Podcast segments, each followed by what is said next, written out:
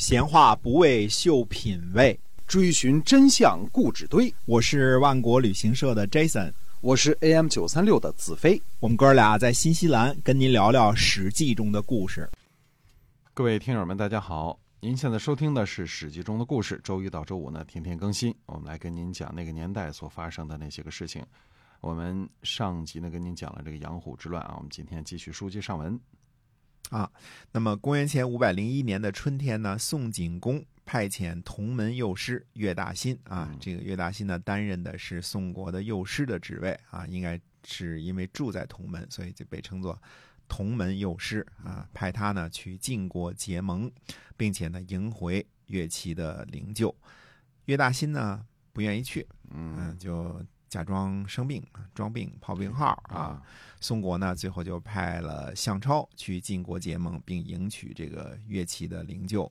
岳齐的儿子呢，呃，岳混就对这个岳大新说呢：“说，呃，我这儿呢穿着丧服，您呢却在那里集中啊，这是为什么呢？啊，看来岳大新在这个呃集中作乐呢啊，这个听音乐呢。”岳大新说呢：“说因为岳琪是客死他乡的缘故啊。”就是这个丧不在此，就是并没有在宋国有丧事啊。那么后来呢，这个这个这事儿回答完了之后呢，这个呃，这个岳大新呢就对别人说说这个人呢穿着丧服，但是呢却可以生儿子，我为什么要舍弃我的钟呢？那我为什么为什么要不听音乐呢？这这个这么说啊，这个呃岳大新和岳琪应该是这个兄弟。或者是至少是堂兄弟啊，那么，呃，这个岳混呢，听说之后呢，就非常的生气，呃，因为这个怎么说呢，这岳大新这人不太厚道啊，人家，嗯，生儿子又不是一天两天能生出来的，是吧？一定怀胎十月呢，对吧？那肯定是在他爸爸死之前嘛，对吧？呃，不可能是这个说爸爸死了之后还还这个不受丧啊，所以这个攻击呢，有些个。有些无厘头啊，人家说你这有丧，你怎么可以生孩子？那生孩子是以前的事，也不能不生啊，对吧？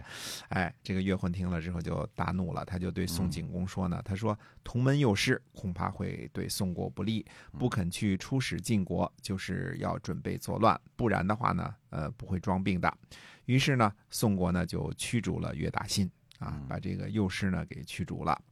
呃，郑国的四专，然后呢？呃，代替子大叔执政，这个时候应该子大叔是没了啊，这个也执政好多年了嘛。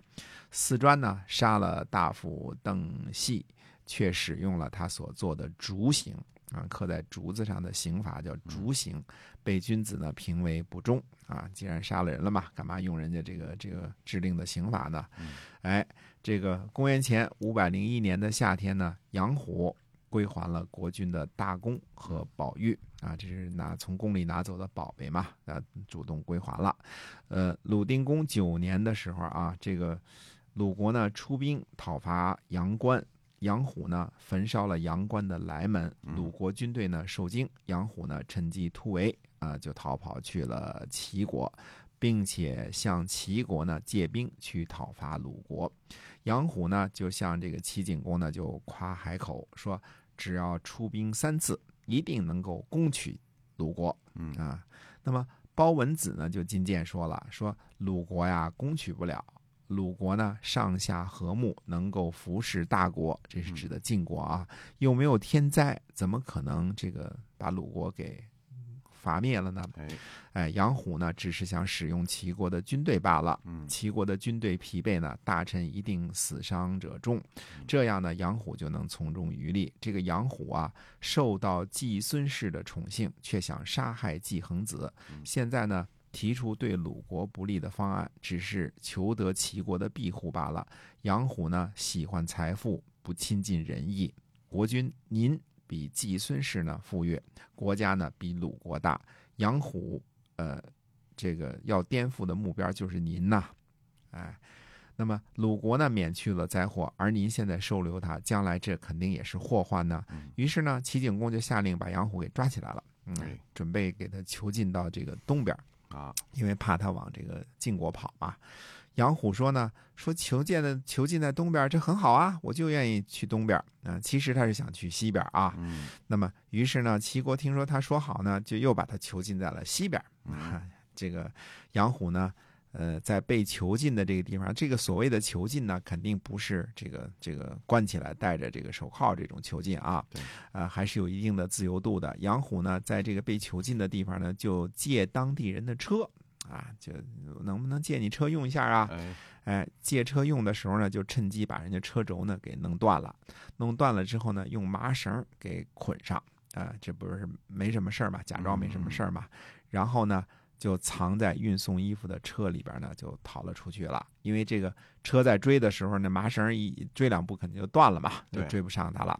那么虽然这个藏在这个运衣服的车里边逃出去啊，但是最后呢又给追了回来。那么他呢又一次藏在运送衣服的这个车里边呢又出逃，先是绕到宋国，最后呢投奔了晋国的赵简子，啊。